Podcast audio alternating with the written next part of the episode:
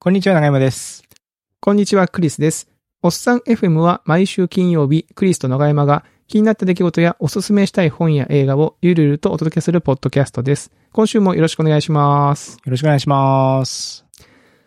いや、4月になりまして、はい。もうね、えー会社の方にもきっと、えーまあ収録はまだ3月なんですけど、きっとね、新しい、えースタッフの方も入っていただいて、お街には、どうでしょうか？新しい新生活を迎えた方たちが溢れ返っているのではなかろうか？うちの人の子も新小学1年生ですから、おー、いいっすね。ランドセル背負っていきますわ。いいっすうね。ん。すごいなね、生活、まあ、こうなんかコミュニティが変わるとか生活が変わる、うん新しい環境になるみたいなのは、まあなんかこう、この4月のね、結構こう、出来事の一つですから、うんまあいいですよね。はい。うん。で、早速ですね、えー、今月もまた、えーゲスト会ということで、会はい、素敵なゲストに来ていただいておりますので、早速呼びたいと思います。はい。えー、おっさん FM2023 年4月のゲストは、えー JPA こと、えージャパンパールアソシエーション理事の、えー、小馬健さんです。小馬健さんよろしくお願いしよます。ろしくお願いします。よろしくお願いします。小馬健です。よろしくお願いします。今日はありがとうございます。よろしくお願いします。はよろしくお願いします。はいいし。ます。あの、あれですよね。JPA、えー Japan Perl Association ということで、あの、まあ、小馬健さん、まあ、なんでこう今回お呼びしたかっていうと、うんまだ記憶に新しい、ちょっと前にあの、おっさん FM でも紹介しましたけども、 YAPC という、はい。Yet Yet Another Another Pearl Conference。あ、ばあの、あ、Yet Another Perl Conference。えーで、えーまあ、あの、JPA の理事ということで、まあ、そのね、運営とかを、えーまあ、小馬健さんやってらっしゃって、長山さんもね、コアスタッフで関わられていて、はい。えー、なんでしょうか。そこで、なんかせっかくだし、そのコミュニティみたいなところでね、うんうん。こうちょっとお声掛けしてみるのも面白いんじゃないのみたいな感じで、えー、まあさっきちょっと冒頭にコミュニティ、新しい、えー社会コミュニティみたいな話がありましたけども、うん。こうそういう仕事以外のコミュニティに関わる人みたいな軸で、ちょっと小馬健さんにお声掛けしてみましょうということで、うん。今回ちょっとね、おお呼びしたという感じでございますので、はい、まあ、後でまたそういう話出ると思いますけども、はいよろしくお願いいたします。よろしくお願いします。はい。で、最初にあの、小馬健さんのね、まあ、ど、どんな方ですかっていうのをちょっとね、あの、簡単に自己紹介とかをしていただければと思うんですけども、いかがでしょうか？そうですね。あ、まず先にこう、や、ヤプシー京都のうん。運営、はいはえっ、と、自分は知っていたんですが、まあ、代表だったメンバーはパピックスであったりとうんか、うですね東さんであったりとか、はい。で、僕はもうそのかなり裏方として動いていたような、えっ、と、スタッフです。まあ、まあ今回京都で頑張ったのは彼らなので、ちょっとこう、そうですね。あの、ちょっとね、小馬健さん的にはなんかその、ヤプシ京都を俺が動かしたんですっていう定義じゃないですよってことをあそうそうそう伝えたいみたいな。あれ、その前のヤップシオンラインはでも小馬健さん、あそうですね。えっと、過去のその、オンラインであったりとか、うんヤプシー東京とかは、うんえっ、と、結構頑張らせて、まあ、そうですよね、メインの。はい。やってらっしゃって、はい今回の京都に関まあ、しては京都に、関しては、まあ、もう、で、お住まいでは東京なんですもんね。そうですね。うん東京にいて、うんうんうんまあ、京都の本拠地としてる人たちが、まあ、頑張ったのかなとうんうん。なるほど。あ、すいません、ちょっとかん自己紹介しないといけないですね。いやいやはい全然大丈夫です。はい。はい。えーっと、あそうですね。そういったコミュニティの活動の前に、一応仕事。の方は、えっと、仕事を何してるかでいくと、エンジニアをしています。うんで、昨年末にこう、まあ、それでも会社を辞めてしまって、えっ、と、ハテナさんなどでこう、ソフトウェア開発の業務委託をしながら企業の準備を、まあ、ゆるゆるとしていまおす。ううんうんうんうんなんかそれまでは、なんか某会社でエンジニア組織開発責任者みたいなやらせてもらったりとか、うんあったんですけど、なんか、企業の準備は、手としていいかもしれないですけど、まあ、無職みたいなものかもしれないです。いや、まあ、あの、業務委託でお仕事もされてますね。まあ、無職、無無職職じゃないとないとは思うんですけど、うんはい。あの、もちろん。まあ、でも、その、すごいですよね。その会社を辞められて、企業の準備をしながら、こう、ね、うんあの、まあ、ちょっと業務委託でちょっとお仕事しながらってことで、な、なかなかこう、チャレンジングなことをされてますよね、その点でも。うーん。すごいなと思います。どうなのかうんどうなのかわからないですけどね。いや、まあまあまあ、なんでしょう、こう、まあ、どうなるかわからないので、僕も無責任になどうにかなりますとも言えないですけど、うんでもそういうチャレンジをされてるっていうことだだけでも素晴らしいなと思いますよね。うん。はいえ。なんで、なんでなんであれ、えっと、起業するんですか？なんか、な、なんでするのか。そうですね。なんかこのヤプシーの仕事もちょっと今関わっていて、そこでこう、溜まってる課題とかもなんか解決できるといいなと思って、うーん。っていうのがなんか、見えの理由かもしれないですね。ただね、根っこのところではもしかしたらなんかもっと稼ぎたいとか、うんうんうん。なんか自分なりに好きにやってみたいとか。そういうなんか、まあ本音も多分あるのかなって思います。面白いですね。うんなんかあの、だから企業ってことはなんかこうサービスとかこう考えてらっしゃることがあるってことだと思うんですけど、またちょっと長山さんのね、フリーランスになりますともうちょっと違う。切り口だったりするのかなとも、あの、思うので、まあ結構面白いなと思いますね。うんはいえー、なるほど、なるほど。で、小馬健さんはその企業を準備しながら、業務委託しながら、そういう Japan Perl Association っていう、なんでしょう、えー組織にも所属していて、うんえー、こう、なん、なんでしょうね。まあ、オーなんていうんですか、オープンソース活動って言うんですか、これ。な、何活動って言うんだろおーなん、うんなん。何活動って言うんだろうな、これ。技術コミュニティの活動みたいな感じで自分は。技術コミュニティの活動、うんまあ仕事以外の活動をされてるみたいな、そういう感じですかね。ボランティア活動なのかな。そうですね。あの、お金は自分はいただいてないですね。ううんん。じゃあ、パールっていうプログラミング言語に関わる人を盛り上げるためにいろんな活動をしてるっていうようなイメージですか？そうですね。うんうんうん。この、えっ、と、技術のカンファレンスであったりとか、うん。最近だとこう、えっ、と、パールのその英語のドキュメントだったりとかを日本語に翻訳するみたいな、おーそのワーキンググループをこうやったりとかしていますね。いや、そうそう。それでその、小馬健さん、先ほどのハテナでも業務委託をって話で、あの、わね、あの会社でも、あの、お仕事をお願いしているっていうのは知知ってたんですけど、まあ、直接なんかお話しする機会っていうのは私もそのやっぱりリモートに会社があってるので、確かにね。うんうん。あの前はね、なんかオフィスランチとかがあって、オフィスでこう顔を合わせて、あ、どうもこんにちはとかがあったんですけど、うん。まあ、最近はそれが全然なくて、で、ヤプシに行ってですね、あの、ヤプシで、なんかあのーセッションを見ながら、ちょっとフロアをうろうろしてたら、裏トーク配信室っていうなんか面白そうな部屋があったんですよ。はいはいはい。裏トークってなんだよと思ってうん、ちらっと見たら、まだ会場始まったばっかりで、部屋にはあんまりこう人がほほぼいなくて一人ぐらいしかいなかったのかな。うん。で、前の方、その部屋の奥の方で、なんかよ4名ぐらいがこう、マイクの前に座って、なんか喋ってるんですよ。うん。で、なんか収録してるっぽい、なんか配信してるっぽい雰囲気があって、うん。えーなんかお面白そうじゃんと思って。裏トークを。裏トーク。うんなんかセッションを、配信されてるセッションを見ながら、まあ、裏番組をこう話すみたいなね。ああ、あの副副音声副的な。音声か。はいはいはい。やってらっしゃって、へーと思って、ふらふらーって入っていったら、ね、あの、小馬健さんが、あみたいな気づいていただいて、うんあの、どうぞどうぞ、つってなんか、急になんかマイクの前を開けた え、なんかそんな感じで入れるんですか？って言ってえ、じゃあクリスさん参加したんですか？あ、参加しました。えはい。ありがとうございます。その説はお世話になりまして。い いや、いいなこちらありがとうございました、本当に。や、なんかね、あの、実は僕も、あ、なんか参加したいなと思ってたんですよ。ー、あ、そうなんだ。出たがりだからね。下がりですから。なんか面白そうじゃんと思って。で、しかもなんか、総大さんの顔がさい、あのね、あの、元ハテナの総大さんの顔が見えたんで、あ、近くに行ったら声かけてもらえるかもなと思った、ちょっと打算も正直あったので、あの、ウィンウィンだったんですね。えウィンウィンですよ。もう全然ありがとうございますみたいな、はい、うん感じでございました。すいません。その説はお世話になりました。うんいや、本当にありがとうございます。いや、ほん、本当だったらこう、あの、思わずこう、おさ FM のクリスさんだと思って、こう反射的に巻き込んでしまって、いや、本当であればこう、今、ハテナさんで業務委託でお世話になっているので、あ、ハテナ代表のクリスさん、お世話になっておりますみたいな、いやいやいやいやいやいやいやいや、そういうね、いやいやいやいや、何言ってるんですか。もうあの、あの場には僕あの、おっさん FM のクリスで言ってますから、ね。全然もう正解ですよ。うんスポンサーチケットで入ってますから。スポンサーチケットで入ってますし。じゃあ、はい。ご協賛までいただいて、本当に、いやいや、ありがとうございますそんあ、そうですよね。協賛もさせていただいてありがとうございました。はいはい。いや、楽しかったです。ね、よかったな。面白かったですね。うんうん。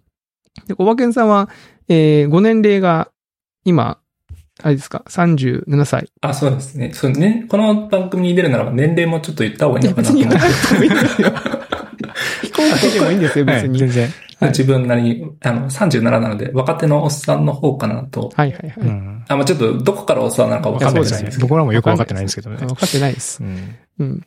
なんなら、その正直ちょっと最近このおっさん FM っていうタイトルによって番組を聞かない人がいるなっていうことに気がつき始めて。あうんあ、確かにね。なんか、まあなと思ってますけど、いや、全然37歳ですね。いや、37歳いいな。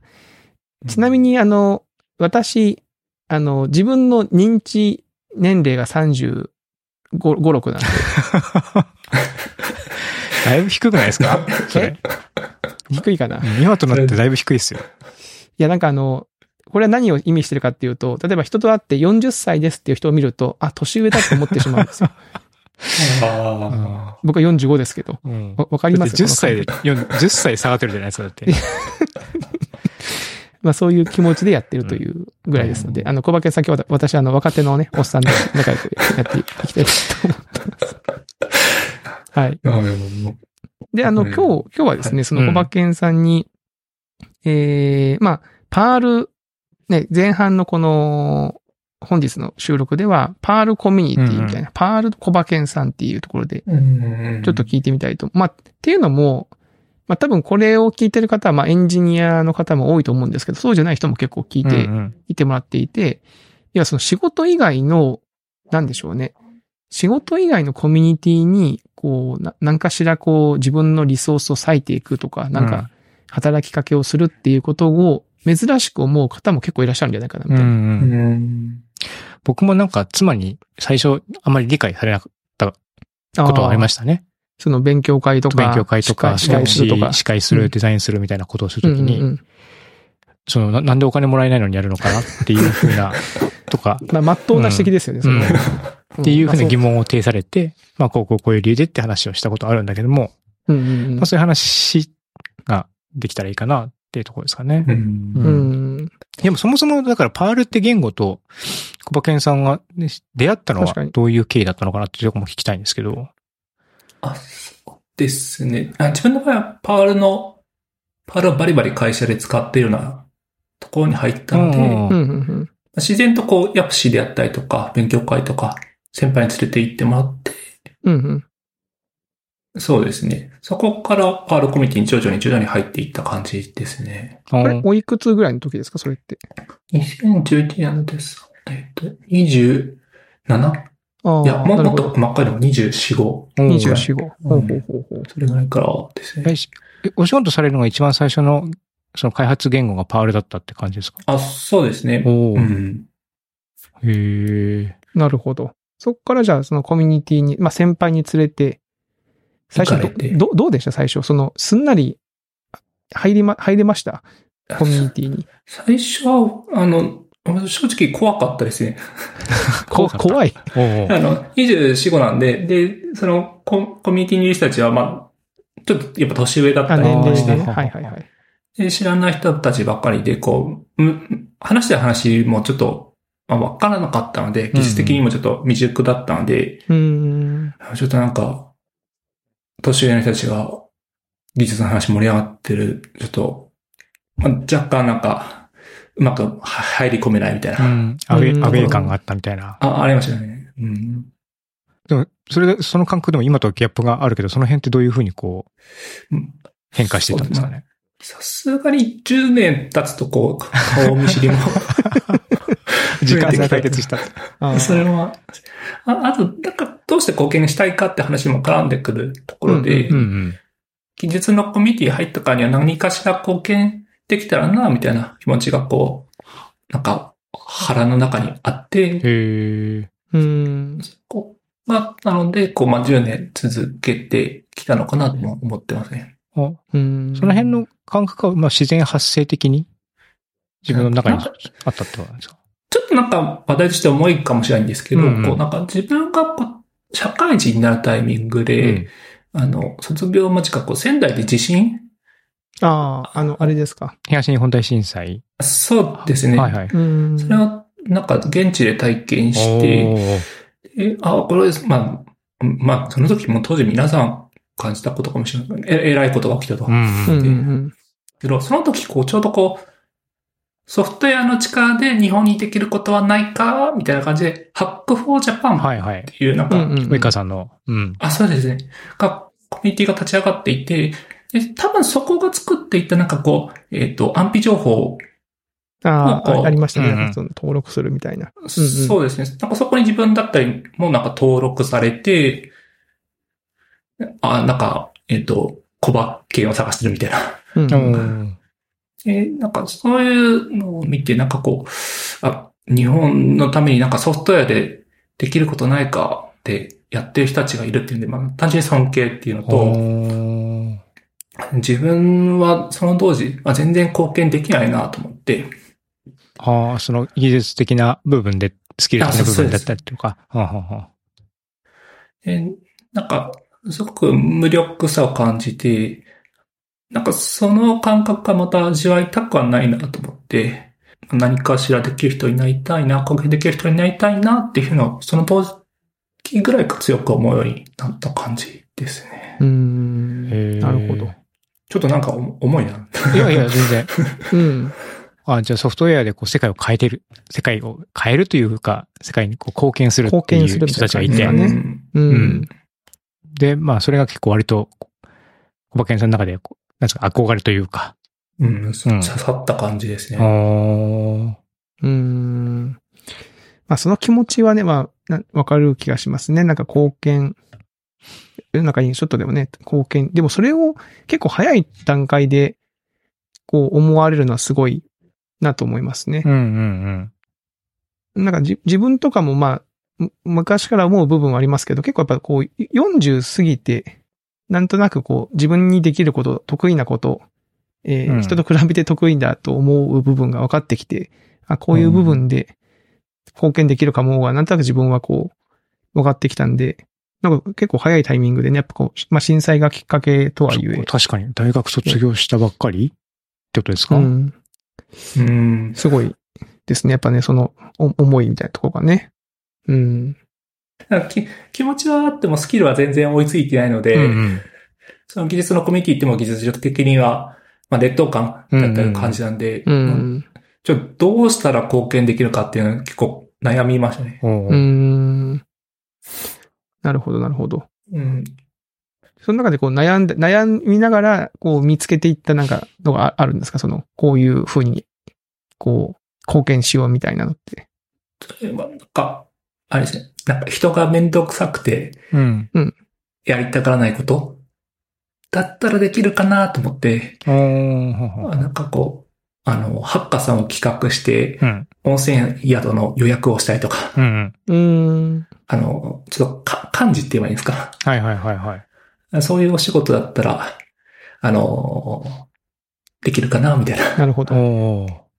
僕と同じパターンですね。漢字クラスターね。長山さん、長山さんと、長山さんとちょっと比較になるとこうね、長山さんはもう、すごいというふうに聞きますので。みんながそれなんかあれですよ。盛りすぎなんですけど。僕もでも一緒ですよ。別にその技術コミュニティに勉強しに行く身分で行って何か、逆に何、その技術的に何か貢献できるかって言うと、やっぱちょっと難しいなって思った時に、うんうんうんやっぱりみんな飲み会行きたいけど行けない、行くのめんどくさいとか予約するのめんどくさいとかって思ってる人がたくさんいたから、あ、じゃあそれやればいいじゃんと思って。うん。うんそれでこう、名前を覚えてもらったり、顔を覚えてもらったりみたいな少なからずあったなとは思いますね。うん素晴らしいですね。やっぱそういう方がいるから、こういうコミュニティがね、円滑に回ってんだなと本当思いますよ、僕は。うんうんあの、うんうん。いや、なるほど、なるほど。で、パール、なんか、あれですか、小馬健さん、京都 PM に参加されたあことがある。そうですね。なんか、第1回が、その2012年ぐらいなのかな？京都 PM って、東京から京都までこう、なんか、ちょうどこう体空いてたので、行ってみようと思って行って。東京からいらっしゃったってことですよね。そうですね。あの、その同期のカルパネラと一緒にこう遊びに行って。ええすごいそれが良かったんですよね。なんか、あむちゃむちゃ良くて、あ、なんかすごい上からな。なんか、いや、別に大丈夫ですよ。あの、上からとは全然思思いませんけど、全然大丈夫です。なんかこう、あの、ちょっと改正された場所が、ハテナさんで、はい。その、ハテナさんの旧オフィスですかね。まうんうんうんで、飲んだあと、さらにこう、なんか鴨川にこう、ゾロゾロゾロとこう歩いていって、なんか近くの餃子の面白いですか？なんか餃子買って、お酒飲みながら、こう、技術の話これをして。僕言った気がするな言ってましたか？長山さんも。この間 Facebook に何年前かの思い出みたいなのが出てきて、ほうほうほうほう。えそれで、ヤッポさんが2010年、12年3月17日ですよね。そうそう。はい。ヤッポさんが赤色灯の前でうん。ピースしてるっていう、ちょっと待ってよ。赤色灯。パトカーの前じゃないですか。うん。これ、これ、鴨川近く三条大橋のたもとで、なぜかパトカーが止まってたところに、ヤッポさんが近づいていってピースしてして写真撮ったみたいな やべえ。のが3月17日で、これ、京都 PM 開催してる日ですね。へうえ。なんで僕いましたね。だから、ニアミスっていうか、合ってましたね、きっと。出ますねう。ん。えー、でもその時は、ま、認識はお互いうん。ない。なかったんだ。えー、面白い。へえ。これ、ヤッポさんの写真やばいですね。小ノートに貼っておきます。貼っていいんですかね？まあ、公開さこれ別に、れてるのか。別に逮捕されてるわけじゃないから。公開されてるのか。僕はこの時いなかったんだな、きっと。うーん。そう、ものすごく楽しくて、うんうんなんか、その時、確か、こ懇親会のさ、あの、まあ、勉強会だったので、う。うんんうん。まあ、日中こう、いろんな LT であったりとか聞いて、その後こう懇親会だったんですけど、わざわざ懇親会に参加するために、新幹線に乗って、サイクロさんが来たんですよね。おーなんか、夕方、夜ぐらいに。東あ東京の方本本編じゃなくくて、懇親会に参加しに来た。あ、そうそうです。おーおーおー夜に。夜に。そういう人もいるんだっていう。うんえいや、これはなんか、あの、サイクロンさんが変わってらっしゃるのか、パルのコミュニティにそれだけ魅力があるのかなって思って、あそこからかなり前のめりに入っていった感じですー、ね。面白いですね。でも、パールのコミュニティに乗り込む、あの、のめり込むきっかけが京都 PM。だけどうん東京からわざわざ京都に来る時点で、その時点でものめり込んでるような気もしなくもないですけどー、あ、確かに。それはきたまたまだったんですね、その。たまたまですね、そうですうーね。ん。なるほな、ど。な、何かしら先輩の真似をしてみたいな、みたいな感じで、形だけでもこう、ちょっとこはいはいはう、地方に行ってみようとか。うんいや、大事ですね、それ。うん。まあ、何があるかわかんないけど、うん。とりあえず行ってみっかみたいな、そんな、うんそれ大事ですね。それでしたね。あうーんもうそれがきっかけだったと。うん。いや、なんか結果的にはすごい良かったのかなって。なるほど。で、そっからあれですか、その、パールコミュニティの、その、なんでしょう、運営、実際のイベントの運営とかにも関わるようになった。そうですね。ヤプシーの運営ボランティア、当日のそのボランティアうん。から申し込みをして、2013年とかは当日のボランティアをして、うんうん。その翌年からコアスタッフとして関わっていって、今に至るみたいな感じですね。すごい。すごいですね。ほぼほぼ、ほまあ、ほぼほぼっていうかいろんなヤプシに参加されている。うんほうほうじゃあ北海道も行った？北海道、あそうですね。あ、行きましたね。試されましたね。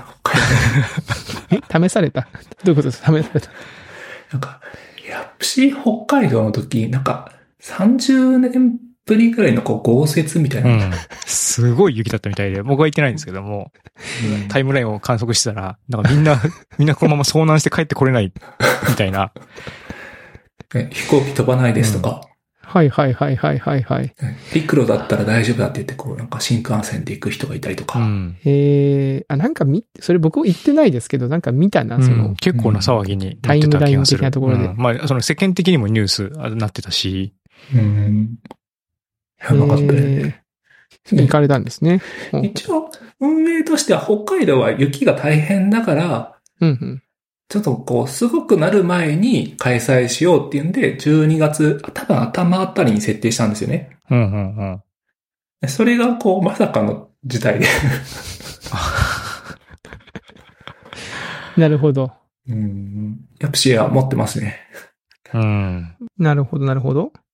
本当に本格的に、その、コアスタッフであったりとかもしてきたんですけど、まあ途中子供が生まれて、こう、なかなかコミットしきれなかった時期もあって、2019年でようやくちょっとこう運営のリーダーとか。やって、そこからは本当にずっぽり入ってる感じですね。う。ん。ーん。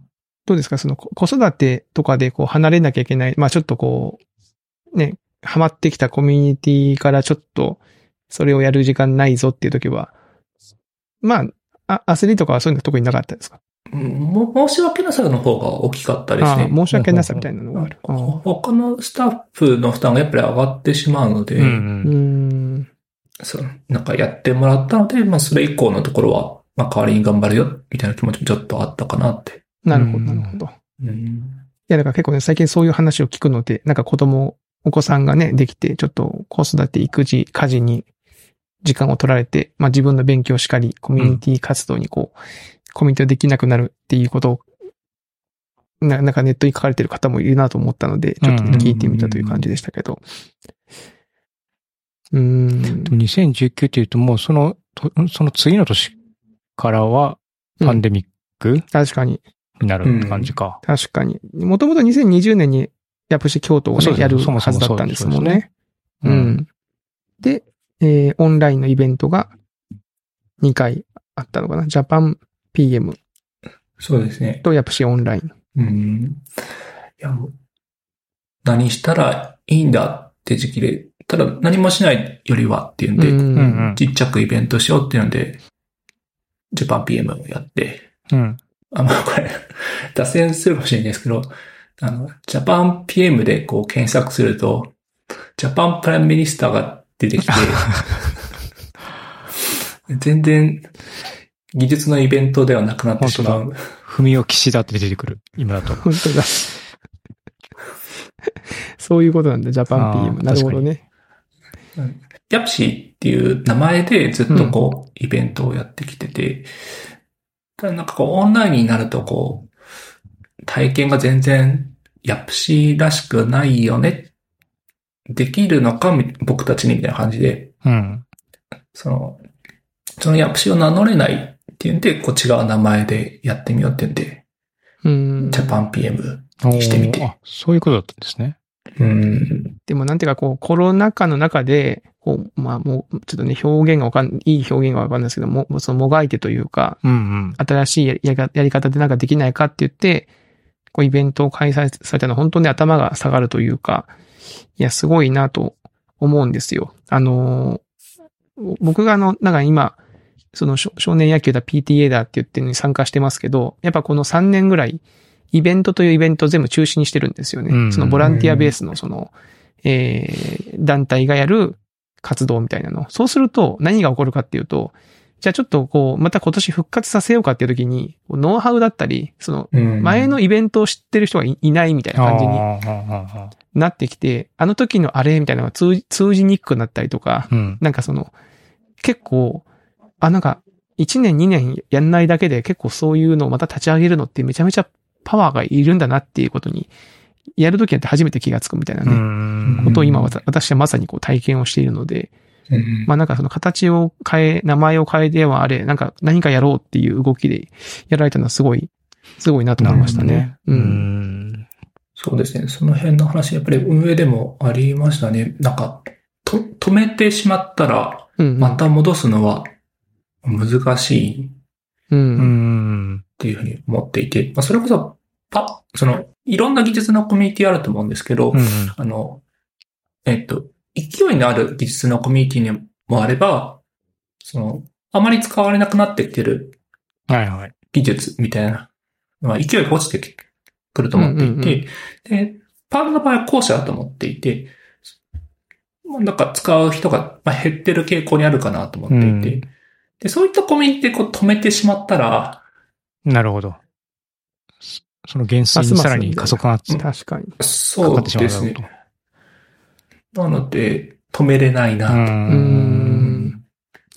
うん、あまりこういう言い方は良くないかもしれないですけど、新型コロナウイルス、その、なんかパンデミックきっかけで、その、今の、その JP の理事のメンバーであったりとか、うん。なんかつ、すごく運営は強くなれたのかなっていうふうに思っていて、なんか、その、まあなんか、その、2006年とかから、こう、ヤプシーはこう、始ま、まあ、ヤプシーのアジアは始まっていて、なんかこう、まあ先輩たちのそのレジェンド。たちが立ち上げてやってきたもので、それをなんかこう、自分たちなりになんか、ど、どうするか、どうしない、したいのかとか、そういうのをこう、考えるきっかけになりましたうね。ん。なんかそのジャパン PM にしたときに、そのや、今までのヤップシーのようにできないから名前を変えたっておっしゃってたんですけども、そのヤップシーたるものというのは、こう、どういうものなんですかね？小馬研鑽視点ですけど、もちろん。うんサンプル1になっちゃうと思うんですけど、いや、いいですよ。サンプル1の話でいいんですよ。あんまり、うんと、ぼ、お、お祭り感って言葉は、なんか、よく使ってること。おお祭り感。祭り感。う。うんん。こう、祭りでこう盛り上げて、みんなでこう勢いつけていくぞみたいな、そういう、日常を忘れるぞみたいな、そういう、あ、そうですね。非日常感とかうん。は必要なのかなって、ああ。すごく感じてますね。なそれわかる気がするな。それがオンラインで出せるのかみたいなところがあった、きたわけですね。そうですね。オンラインの時は特にそれは感じていて、うん。なんか、カンファレンスのこう、画面はこう、ディスプレイ上だけに映ってるはい。ものが全てで、少しこう、右とか左とか見れば、こうなんか、日常の自分の机が家が。家がみたいなね。はいはい。まあ、没入感がないので、ちゃんとそこは非日常になんかどうやったらできるかみたいなのは設計したかったですね。あまあ確かに僕も今回そのヤプシー京都に久しぶりにオフラインのイベントに行って何が違うかって言えばそこを、そのなんだろう、み右を向けばなんか知らん、そのね、知ってる人がいたり、こっち向けば知らない人がいたり、あ。うん。まあ、いいつもの自分のい見てる光景じゃない光景がどこ見ても広がってるみたいなのは、まあ確かにそのオフラインの特性としてありますから、うんそれをオンラインでどう、そういう盛り立てをしていくのかは確かにありますよね。うん。ちょうどこう、このカンファレンスをやるときに、そのオオンラインの時か、オンラインの時にカンファレンスをどういうふうに作るか考えるために、各地域のコミュニティのリーダーをやってるような人たちと話す場を設けさせてもらって、なんか、ヤプシにどういうことを求めてますか？みたいなことを聞かせてもらって、例えば AWS とかのであれば、公式のドキュメントに当たればわかると。うんうん。わざわざ、こう、技術のカンファレンスに参加するのは、なんか、その情報以外のところうん。を求めてるんじゃないかって。生々しい実践的な話であったりとか、ん。同じ悩みを抱えていることうん。をこう共感したりとか励ま励まし合えるとか、そういうのが僕の中では結構大事なところかなって思ってうん。います。すごいなんか真面目だな。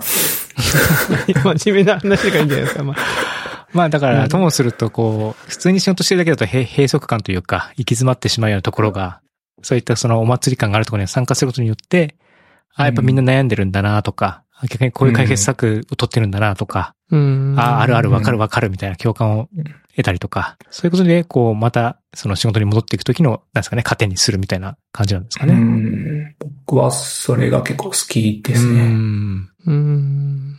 あお祭り感でも、なかなかこれをこう、ポッドキャストで表現するの難しいですけども、確かにそういうお祭り感はやっぱり、うん、あるし、うん。その非日常を経験するからこそ日常にまたうん帰っていって、その日常の糧になるっていう風なサイクルみたいのは確かにあるんじゃないかなっていう気はしますね。うんまあ確かにね。うん。なんか、地域のお祭り、すごい頑張るおおっちゃんとか、あ、いるいるいますね。同じ気持ちかもしれないですね。ああい、るいる。確かに。ああいうおっちゃんな、たたまに、うん。たまにううるさい人とかもいますけど、まあでも基本的には、その、そのやっぱりお祭り自体を守っていきたいとかね、伝えていきたいとか、まあもちろん自分自身も楽しみたいっていうのがありますもんね。う。うんうん。じゃあお祭りなんだ。そのパールのコミュニティの運用に、か運営に関わっていく一つのモチベーションというか、それかもしれないです。うん。ああ、お祭りおじさんって考えると確かにちょっと、わかるな。僕も、僕も、僕もそういう感じですもんね。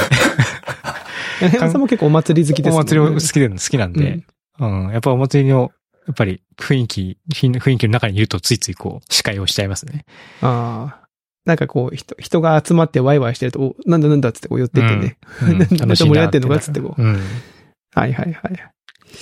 ええ面白い。うん。あの、こう、トークメモに、面白いキーワードが書いてあって、うん。第一世代ではない追い目って書いてあるんですけど、うん。これは、な、なんですか？この追い、追い目ってななんかあるんですか？小馬健さん的に。あ、その特別エピソード、ちょっと、先週？ああ、ヤプシのね、はいはいあの、うん宮川さんに出ていただいたやつですね。はいはいはい。レジェンドですよ。そうっすよね。まあ、まあ僕から見てもそうだな。う。うんうんん。いや、もう、なんか宮川さんだけじゃないですけど、なんか本当すごい人たちばかりで、はいはい。なんか、現金な話ですけど、あの、ヤプシーに来てる人たちのスピーカーの年収足したらいくらになるんだろうとか、そんな見方をするのは初めて聞いたな。そんなさ、野球選手のさ、このチームの年俸、え足したらこのチームの年俸いくらだみたいな、そういう感覚なんですかね。うんいや、こ、こ、ここになんか爆弾がもし落ちてきてしまったら、ウェブのコミュニティどうなるんだとか、確かに、はいはいはい技術カンファレンスするとそういう話必ず出ますよね。出ますね。うん。Ruby 会議とかでも、なん出るかここに、ここになんか、ここで何かが大きな事件が起きたら、Ruby の開発が全部止まってしまうみたいな。うんうんうん。だからそういう方たちがこうやっていた第一世代の、そのコミュニティに対して追い追い目というか、まあ、そのレジェンドに対する。ノットレジェンドみたいな気持ちがある後から入ってきた人が、あなんか、ヤプシー運営してるみたいな。ーあー。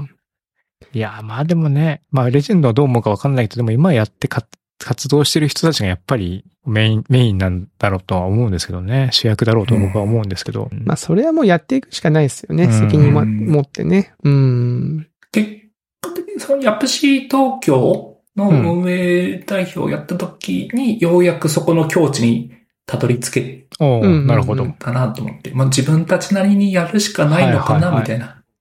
うん。いや、僕は1000人とか、2000人とか集めたりとか、その、マキさんであったりとかうんうんできないけど、まあ、何かしら自分たちなりにできることはあるかなと思って、へえ。うんいや、僕あれですね、もう少し早く生まれてみたかったっていうのもありますね。た な、え、何ですか？その、あその第一世代のレジェンドたちと同じ、同じフィールドにタイミングでタイミングでやりたかったみたいな？パウルにコミットしたかったみたいな？なんか、まあ僕は多分、その第一声にはいけなかったと思うんですけど、なんか、横でもいいからなんかちょっと見たかったなみたいな。まあ例えばその、宮川さんの2010年のキーノート、うんうん。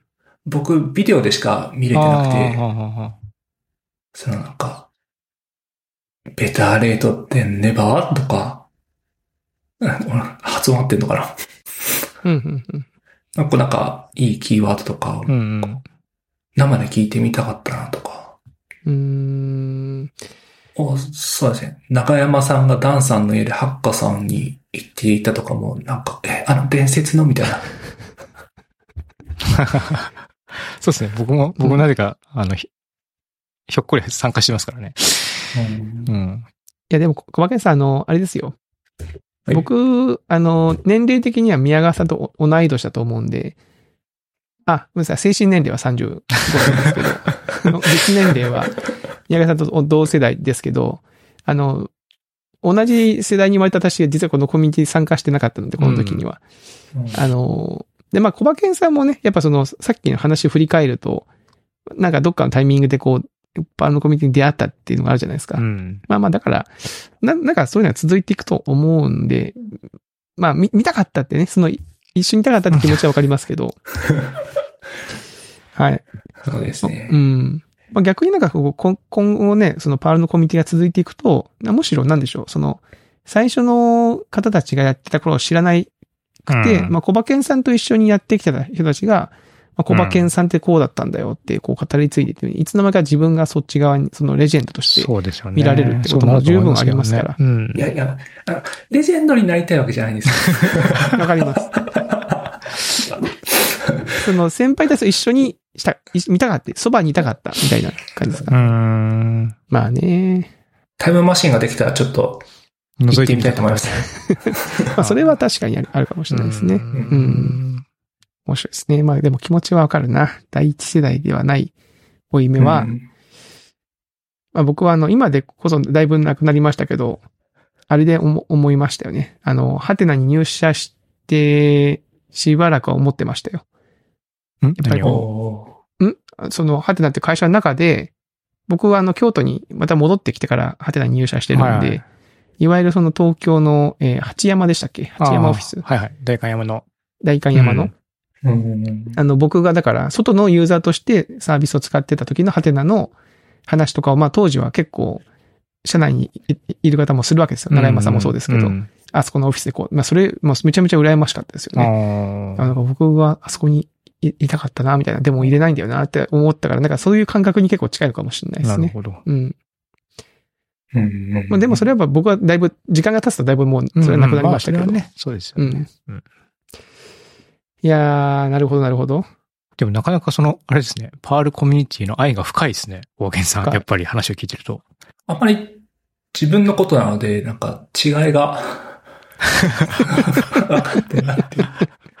確かに。うんなるほど。なんかこう、あれですか、こう、今後、なんかこれ、これをやっていきたいとか、これをなんか、パールのコミュニティの中でやりたいんだってことってなんかあるんですかこう今の当面の目標みたいなところっていうか。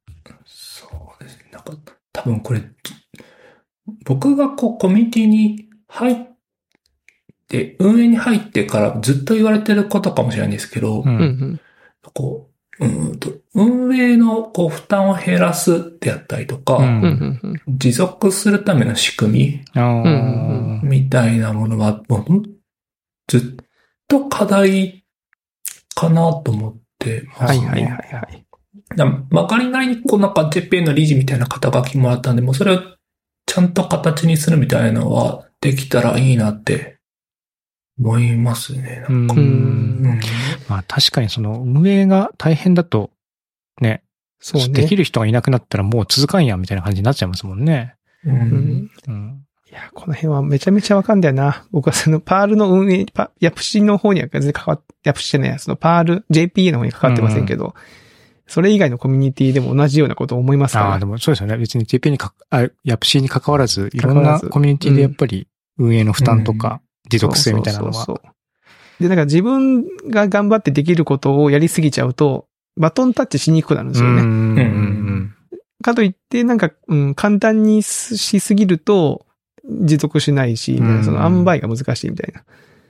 うん PTA の会長とかですよね。あ、PTA、まあそうですね、会長も、まあ PTA 自体のそれもそうですし、その少年野球っていうのもそうですよね。その子供が卒業しちゃうと、もう次の代にこう変わっていかなきゃいけないんで、うんうんうん。その、今やってる自分のもろもろもろのことをどうどうしようかなみたいなのはありますよね。う。うんんうん。いやー、なるほど。これはまあ、でもまあそういうことを思いを持って関わられてるということなんですね。そうですね。この辺、なんかどうにか仕組みで解決したいんですよね。なんか、感情報酬だけだとやっぱ足りな、うんありがたい言葉いただくんですけど、うんうん。まあ、バーっとしてしまう人やっぱりいるので、うん、うん、うんうんまあ、自分も一時期そういう時期もあったのでそうですね。うんバーンアウトだから、その燃え尽き症候群ってことあですね。そうですね。持続するね、まあ、どうしてもお金の話うんうん。はいはい。とか、もうきちんと向き合わないといけないのかなとか思いますしうん、その、うんうんうんうん。まあでも感情報酬だけでは難しいのはわかる気がしますよね。うん。そのや、厄介なのがそのお祭りなんですよね。あの、毎度同じなことをしてもなんかお祭りにならないっていう、はあはあはあ。